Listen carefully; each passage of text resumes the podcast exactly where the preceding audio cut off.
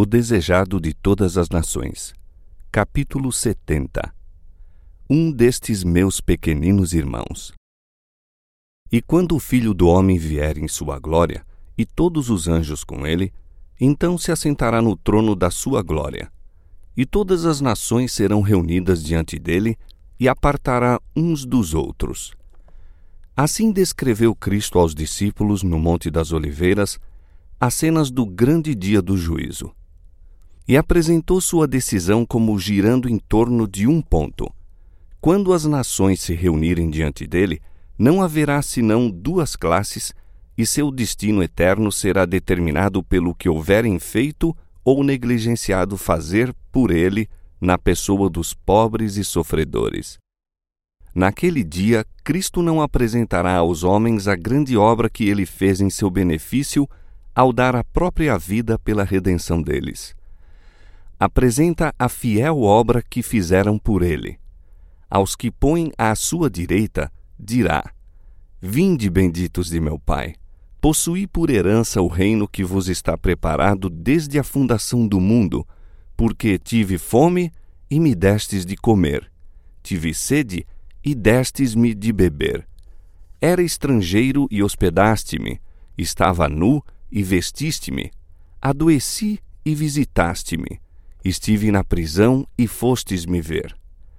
Mas aqueles a quem Cristo louva não sabem que o tinham servido a ele. À sua perplexa interrogação, responde: Em verdade vos digo que, quando fizestes a um destes meus pequeninos irmãos, a mim o fizestes. Jesus dissera aos discípulos que seriam aborrecidos por todos os homens, perseguidos e aflitos muitos seriam expulsos de seu lar e reduzidos à pobreza. Muitos estariam em aflição por motivo de doenças e privações. Muitos seriam lançados na prisão. A todos quantos abandonaram amigos ou casa por amor dele, prometera Jesus nesta vida cem vezes tanto. Agora deu certeza de uma bênção especial a todos quantos servissem a seus irmãos. Em todos quantos sofrem por causa do meu nome, disse, haveis de reconhecer-me a mim. Como me serviris a mim, assim os deveis servir a eles. Esta é a prova de que sois meus discípulos. Todos quantos nasceram na família celestial são, em sentido especial, irmãos de nosso Senhor. O amor de Cristo liga os membros de sua família e, onde quer que esse amor se manifeste, aí se revela a relação divina.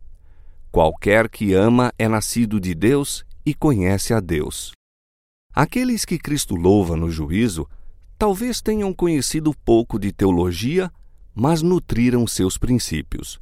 Mediante a influência do Divino Espírito, foram uma bênção para os que o cercavam. Mesmo entre os gentios existem pessoas que têm cultivado o espírito de bondade, antes de lhes haverem caído aos ouvidos as palavras da vida, acolheram com simpatia os missionários, servindo-os mesmo com perigo da própria vida.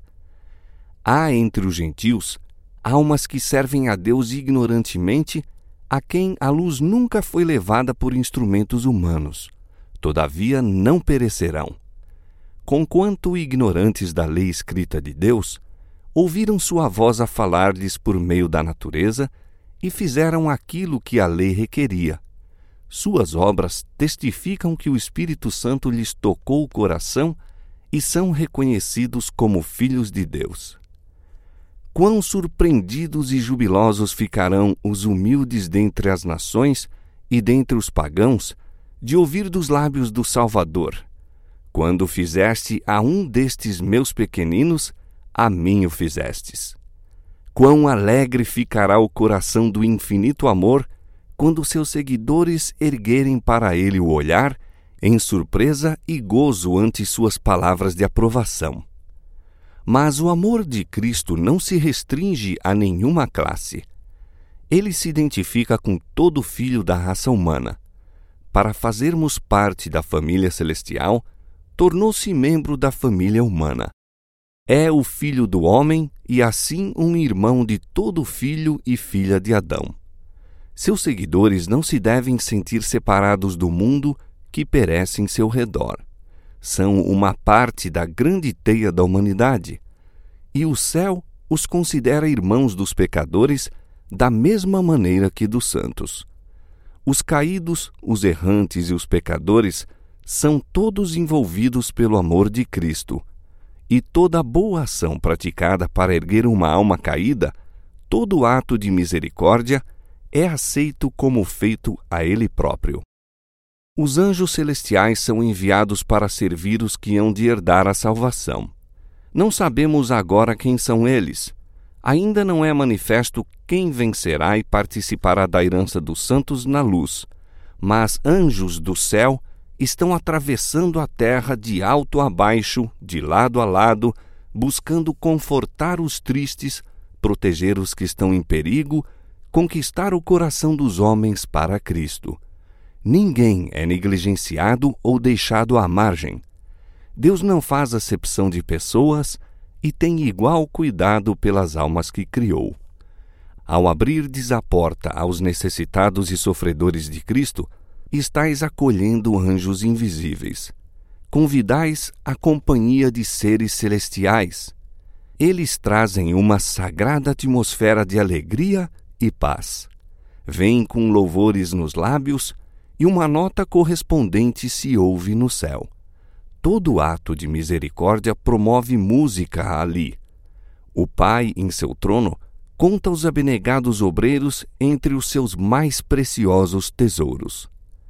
Os que estão à esquerda de Cristo, os que o negligenciaram na pessoa dos pobres e sofredores, estavam inconscientes de sua culpa. Satanás os cegara. Não perceberam o que deviam a seus irmãos estiveram absorvidos consigo mesmos e não cuidaram das necessidades dos outros. Deus deu aos ricos fortuna para que socorram e confortem seus filhos sofredores, mas demasiadas vezes são indiferentes às privações dos demais. Sentem-se superiores a seus irmãos pobres. Não se colocam no lugar deles. Não compreendem suas tentações e lutas e a misericórdia extingue-se-lhes no coração. Em custosas habitações e esplêndidas igrejas, os ricos excluem-se dos pobres e os meios dados por Deus para beneficiar os necessitados são gastos em ostentação, orgulho e egoísmo. Os pobres são diariamente roubados quanto à educação que deviam ter a respeito das ternas misericórdias de Deus pois ele tomou amplas providências para que fossem confortados com o indispensável à vida. São forçados a sofrer a pobreza que limita a existência, sendo muitas vezes tentados a ficar invejosos, ciumentos e cheios de ruins suspeitas. Os que não sofreram, por sua parte, a pressão das necessidades, frequentemente tratam os pobres com menosprezo fazendo-lhes sentir que são considerados indigentes. Mas Cristo contempla tudo isso e diz: Fui eu que tive fome e sede, fui eu que andei como estrangeiro, fui eu o enfermo, eu que estive na prisão. Enquanto vos banqueteáveis em vossa lauta mesa, eu me achava faminto na choupana ou no desabrigo das ruas ao vos encontrardes à vontade em vossa luxuosa habitação, eu não tinha onde reclinar a cabeça. Quando apinháveis o guarda-roupa de ricos trajes, eu me achava destituído de tudo. Ao irdes em busca dos prazeres, eu definhava na prisão. Quando distribuístes a escassa provisão de pão ao pobre faminto, quando destes aquelas insuficientes roupas para o abrigar da cortante geada, lembrastes acaso que o estáveis dando ao Senhor da glória? Todos os dias de vossa vida, eu me achava perto de vós na pessoa desses aflitos, mas não me buscastes. Não vos tornastes meus companheiros, não vos conheço. Muitos pensam que seria grande privilégio visitar os cenários da vida de Cristo na terra andar pelos lugares por ele trilhados, contemplar o lago à margem do qual gostava de ensinar, as montanhas e vales em que seus olhos tantas vezes pousaram. Mas não necessitamos ir a Nazaré, a Cafarnaum ou a Betânia para andar nos passos de Jesus. Encontraremos suas pegadas junto ao leito dos doentes, nas choças da pobreza, nos apinhados becos das grandes cidades e em qualquer lugar onde há corações humanos necessitados de consolação. Fazendo como Jesus fazia quando na terra, andaremos em seus passos. Todos podem encontrar qualquer coisa para fazer. Os pobres sempre os tendes convosco, disse Jesus, e ninguém deve julgar que não haja lugar onde possa trabalhar por ele. Milhões e milhões de almas prestes a perecer, ligadas em cadeias de ignorância e pecado, nunca ouviram tal coisa como seja o amor de Cristo por eles. Invertidas as condições, que desejaríamos que fizessem por nós? Tudo isso, o quanto estiver ao nosso alcance, achamo-nos na mais solene obrigação de fazer por eles. A regra da vida dada por Cristo, aquela pela qual cada um de nós deve subsistir ou cair no juízo, é: Tudo o que vós quereis que os homens vos façam, fazei-lo também vós. O Salvador deu sua preciosa vida a fim de estabelecer uma igreja capaz de cuidar de almas aflitas e tentadas. Um grupo de crentes pode ser pobre, sem instrução, desconhecido Todavia, estando em Cristo, pode fazer no lar, na vizinhança, na igreja e mesmo nas regiões distantes uma obra cujos resultados serão de alcance eterno. É porque essa obra é negligenciada que tantos jovens discípulos nunca avançam além do simples alfabeto da experiência cristã. A luz que resplandeceu em seu próprio coração quando Jesus lhes disse: perdoados te são os teus pecados, devem conservar viva mediante o auxílio prestado a outros em necessidade. A irrequieta energia, tantas vezes fonte de perigo para os jovens, poderia ser encaminhada de maneira que fluísse em correntes de bênção. O próprio eu seria esquecido na diligente obra para bem de outros. Os que servem os outros serão servidos pelo sumo pastor. Eles próprios beberão da água viva e ficarão satisfeitos. Não anelarão diversões excitantes ou uma mudança de vida. O grande objeto de interesse será como salvar almas prestes a perecer. O intercâmbio social será proveitoso. O amor do Redentor ligará os corações em unidade. Quando compreendemos que somos coobreiros de Deus, suas promessas não serão proferidas com indiferença. Elas arderão em nossa alma e inflamar-se-ão em nossos lábios. A Moisés, quando chamado a servir a um povo ignorante, indisciplinado e rebelde, foi feita por Deus a promessa: Irá a minha presença contigo para te fazer descansar. E ele disse: certamente eu serei contigo. Essa promessa pertence a todos quantos trabalham em lugar de Cristo em favor de seus aflitos e sofredores.